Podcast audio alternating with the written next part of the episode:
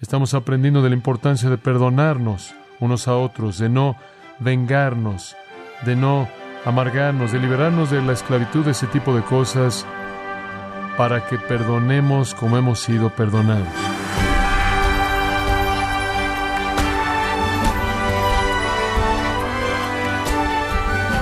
Le agradecemos que nos sintonice en gracia a vosotros con el pastor John MacArthur. El teólogo del siglo XX, F. F. Bruce, dijo, el Evangelio es un mensaje de perdón. No podría ser de otra manera porque el Evangelio es de Dios y Dios es un Dios que perdona. Es de esperar entonces que quienes reciben el perdón que Dios ofrece por medio del Evangelio, manifestarán algo de su carácter al mostrar una actitud de perdón hacia los demás. Fin de la cita. Esta es una verdad tan cierta hoy como lo fue en el tiempo de Jesús. Pero, ¿qué tanto espera Dios que perdonemos? ¿Y qué pasa cuando decidimos no perdonar? Bueno, Hoy el pastor John MacArthur, en la voz del pastor Luis Contreras, nos enseñará acerca del perdón por medio de la parábola de los deudores que se encuentra en Mateo 18, en la serie Soy guarda de mi hermano, en gracia a vosotros. Veamos la parábola en el versículo 23. Por lo cual, el reino de los cielos es semejante a un rey que quiso hacer cuentas con sus siervos. Y cuando él comenzó a hacer cuentas, uno le fue traído, que le debía diez mil talentos. Es el tiempo de convicción de pecado.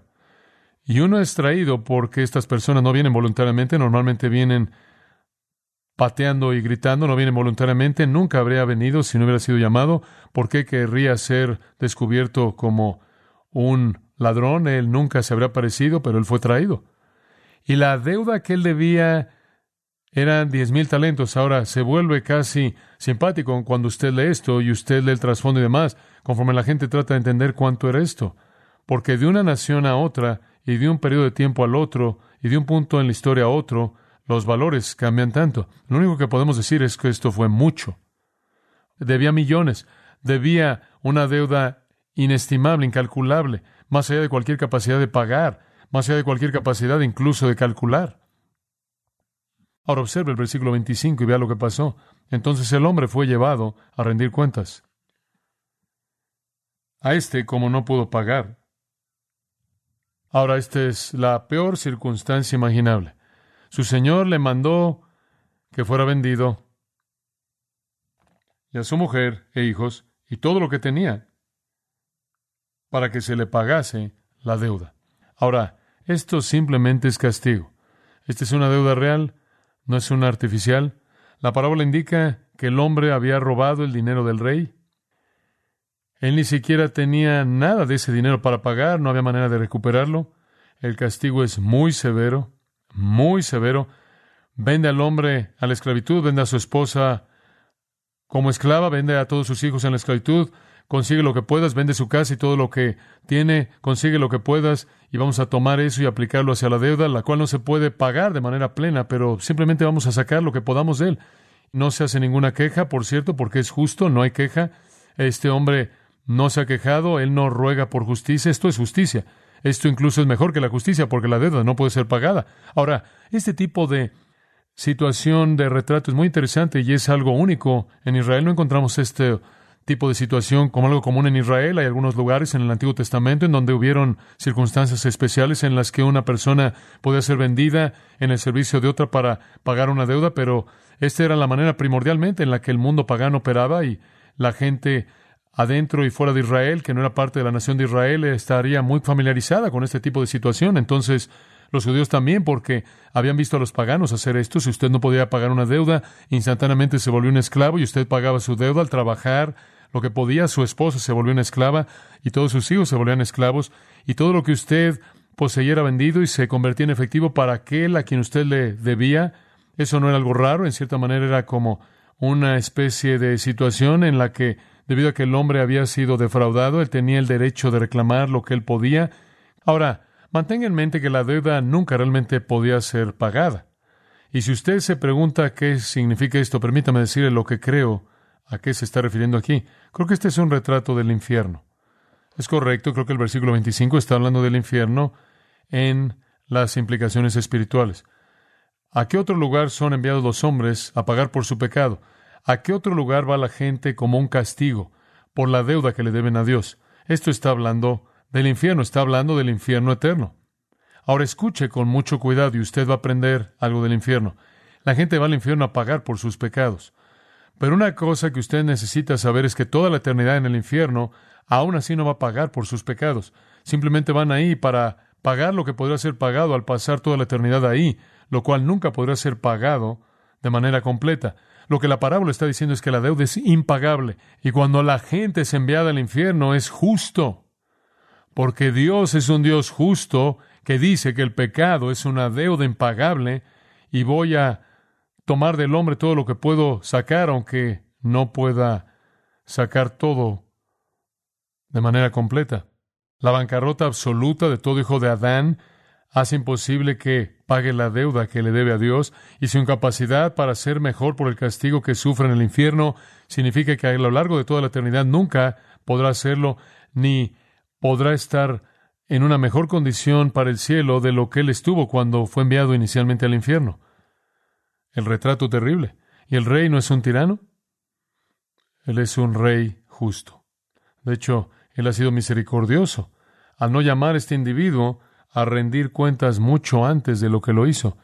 ¿Sabe usted que la vida en sí es un acto de misericordia? Usted podría haber sido enviado al infierno en cuanto nació, ¿verdad? Pero Dios ha sido misericordioso y quizás Él lo ha llamado y convencido de pecado en su corazón una y otra y otra y otra vez y siempre usted ha rechazado y en últimas, cuando Él lo envíe usted a pagar por el pecado al que usted quiso aferrarse, Él será un Dios justo. Observe el versículo 26. Entonces aquel siervo. Ahora, tan pronto como oyó esto, él sabía que era el final. Postrado, le suplicaba diciendo, Señor, ten paciencia conmigo, y yo te lo pagaré todo. Eso realmente es una especie de oración interesante. En primer lugar, él estaba en la posición correcta, él cayó.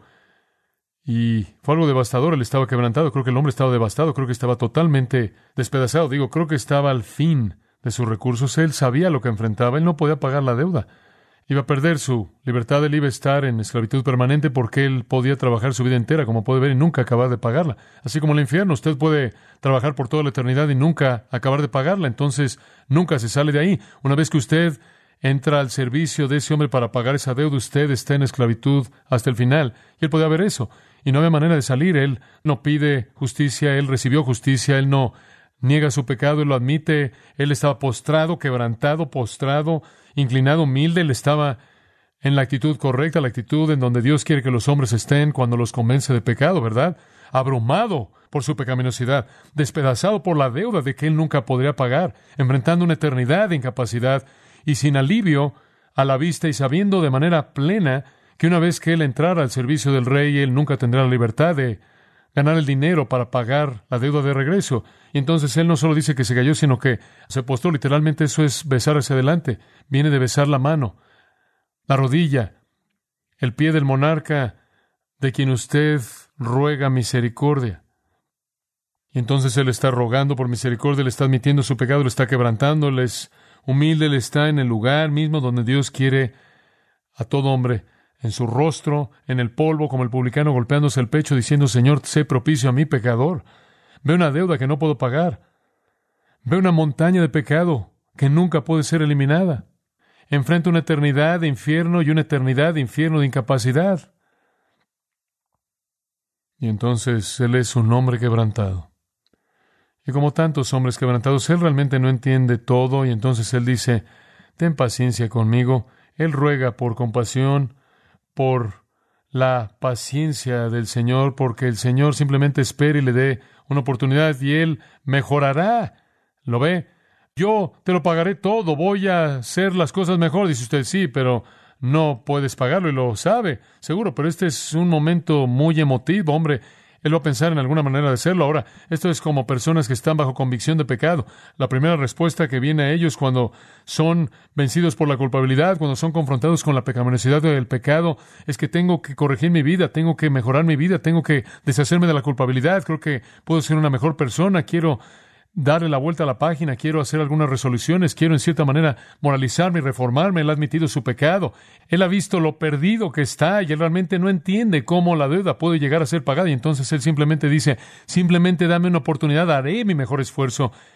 Y él es como personas que en medio de sus convicciones buscan ser religiosas. Eso no es raro. Quieren ser mejores.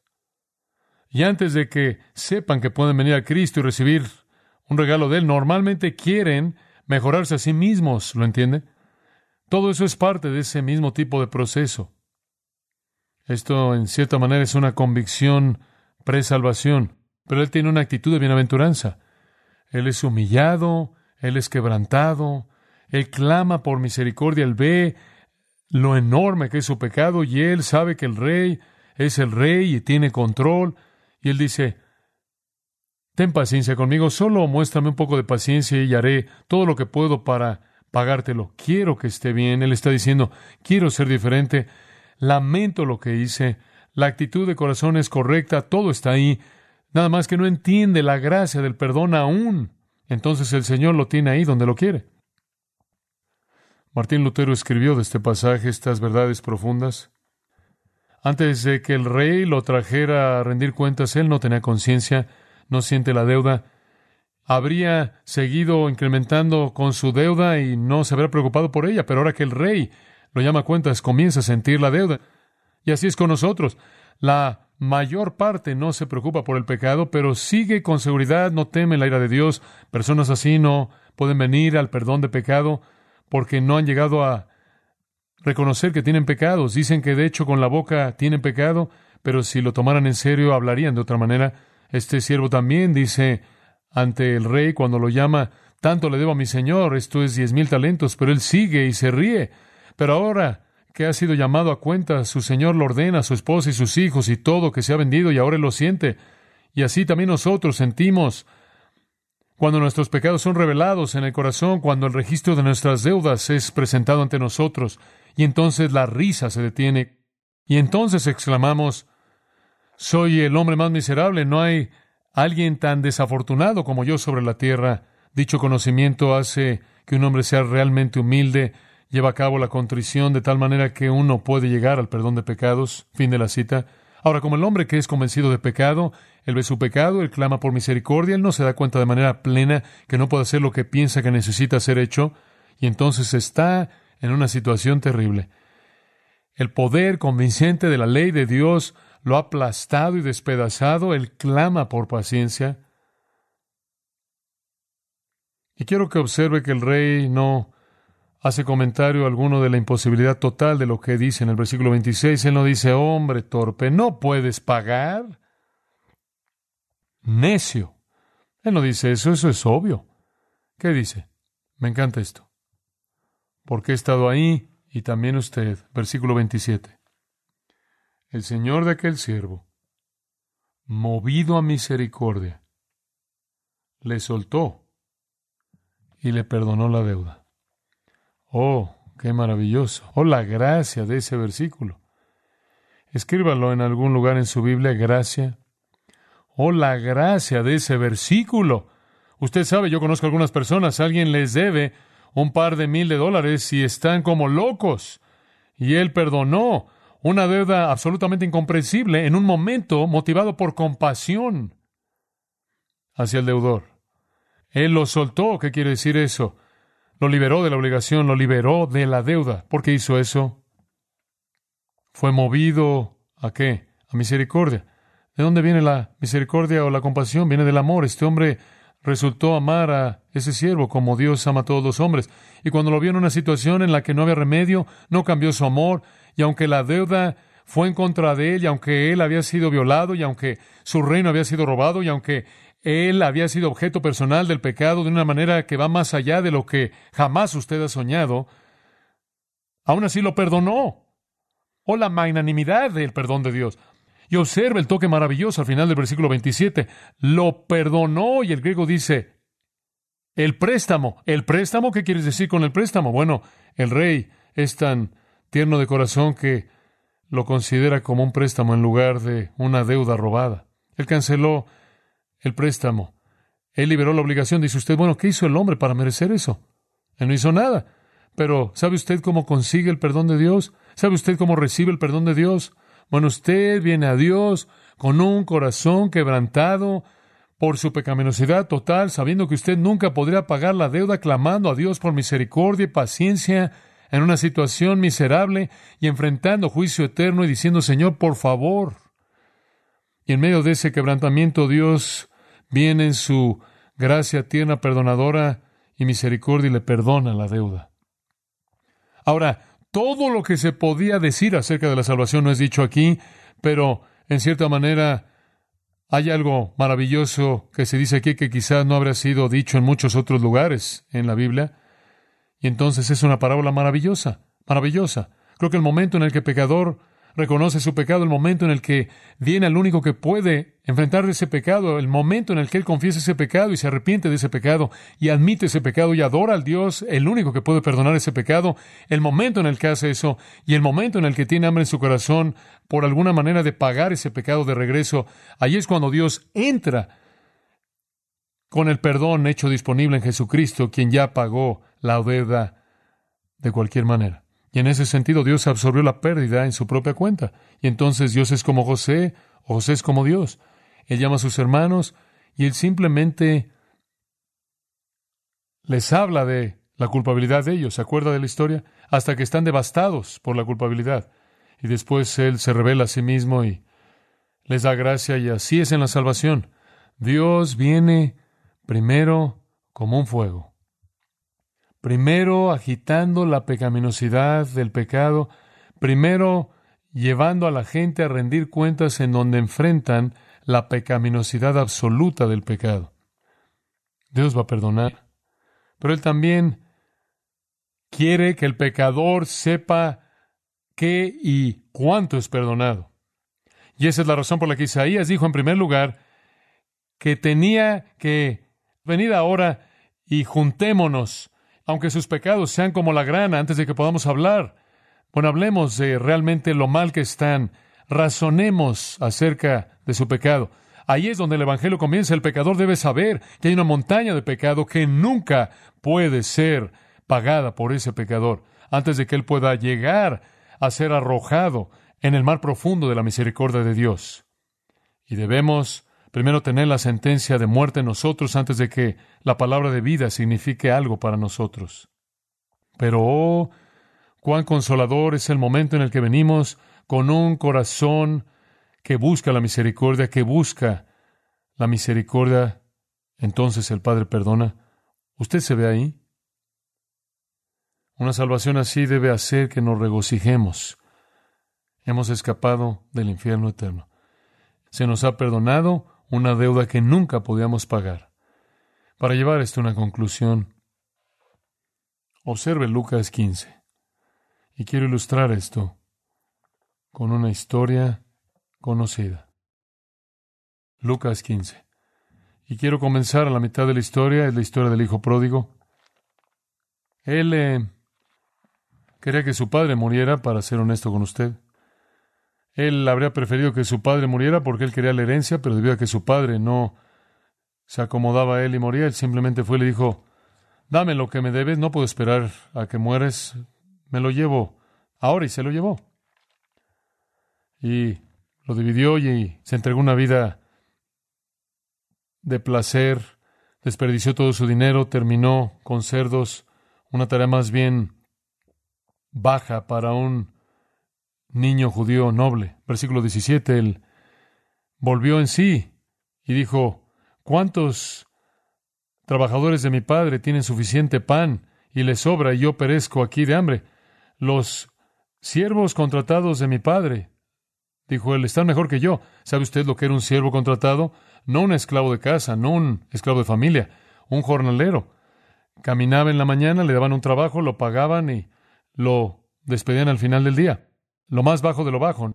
no tenía parte en la vida familiar, simplemente un siervo contratado. Él dijo, está mejor que yo. Voy a ir, versículo 18, me levantaré, iré a mi padre y le diré, Padre, he pecado contra el cielo y contra ti. Ahora aquí encontramos un pecador contrito, aquí él sabe, él ha sido quebrantado, él ha sido despedazado, él está enfrentando un día de rendición de cuentas y él encontró su rendición de cuentas ahí con los cerdos y lo llevó ahí, el Espíritu del Señor llevó a cabo su obra, y mientras que él estaba ahí con los cerdos, él vio su propia vida y vio lo miserable que era su propia vida, y vio la deuda impagable que le debía al Padre, y él sabía que no había manera de devolvérsela, y él sabía que se había llevado toda su herencia, y se fue con ella y afrentó el amor de su Padre también, quería que estuviera muerto y todas esas cosas que nunca podían ser devueltas. Él sabía eso y había desperdiciado todo, él no tenía nada con qué pagarlo, él nunca podía devolverle al Padre lo que le debía. Y entonces regresó y dijo, mira, simplemente me voy a ofrecer como un siervo contratado hasta el día que muera. Voy a tratar de trabajar o no voy a pedir nada. Ni siquiera quiero ser tratado como parte de la familia. Y él estaba diciendo esencialmente lo que este hombre en la parábola estaba diciendo en Mateo 18. Voy a regresar y voy a hacer mi mejor esfuerzo por pagar.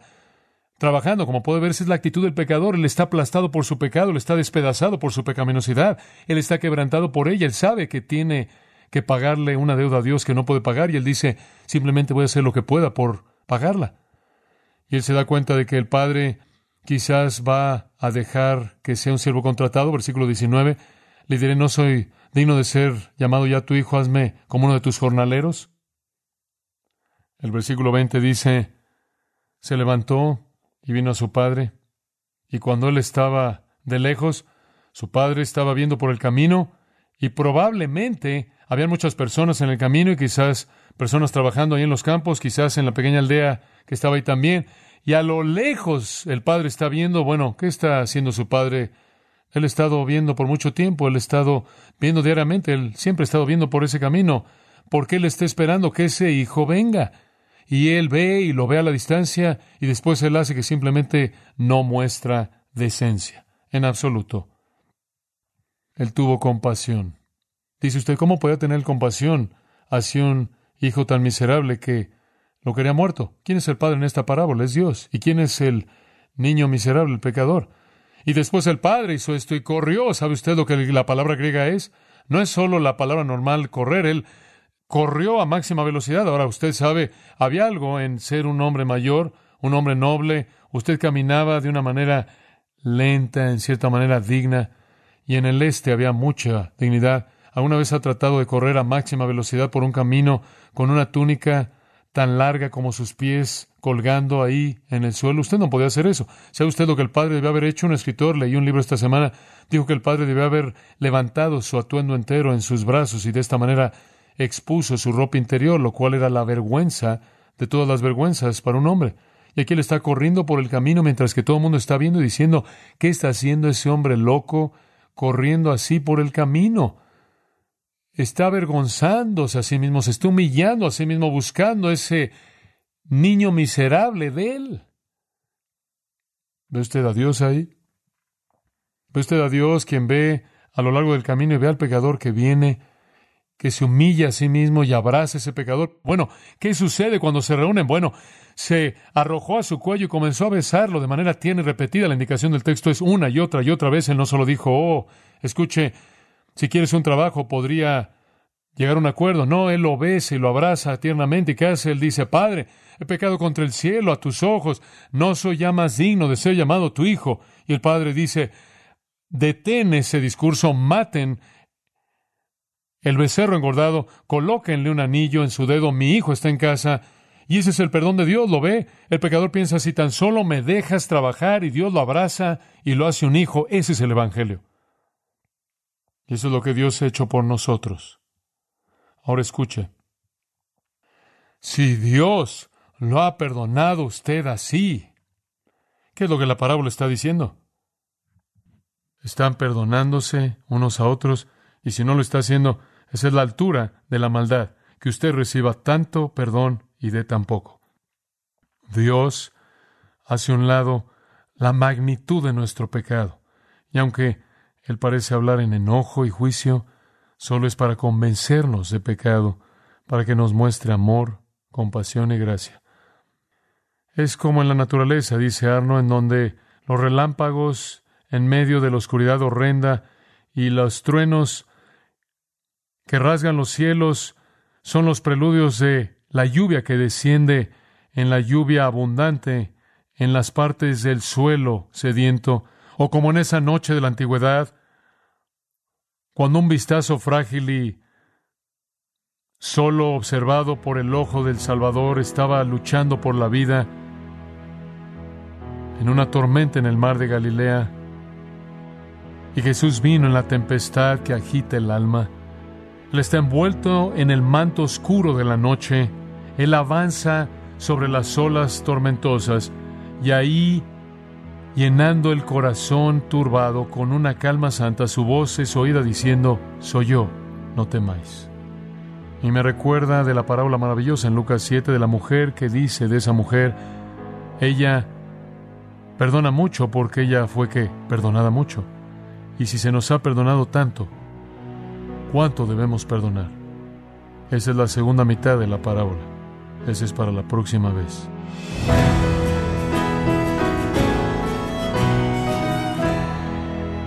Pastor John MacArthur nos ha explicado cómo una de las parábolas más simples de Jesús ilustra el profundo perdón que Dios nos ha otorgado, el cual debe llevarnos también a perdonar a otros. Estamos en la serie Soy guarda de mi hermano, aquí en gracia a vosotros. Estimado oyente, quiero recomendarle un libro. Se titula El diseño de Dios para la familia. En este libro, el pastor John MacArthur examina lo que las escrituras enseñan con respecto al rol bíblico de los padres y de los hijos. Puede adquirirlo en la página gracia.org o en su librería cristiana más cercana.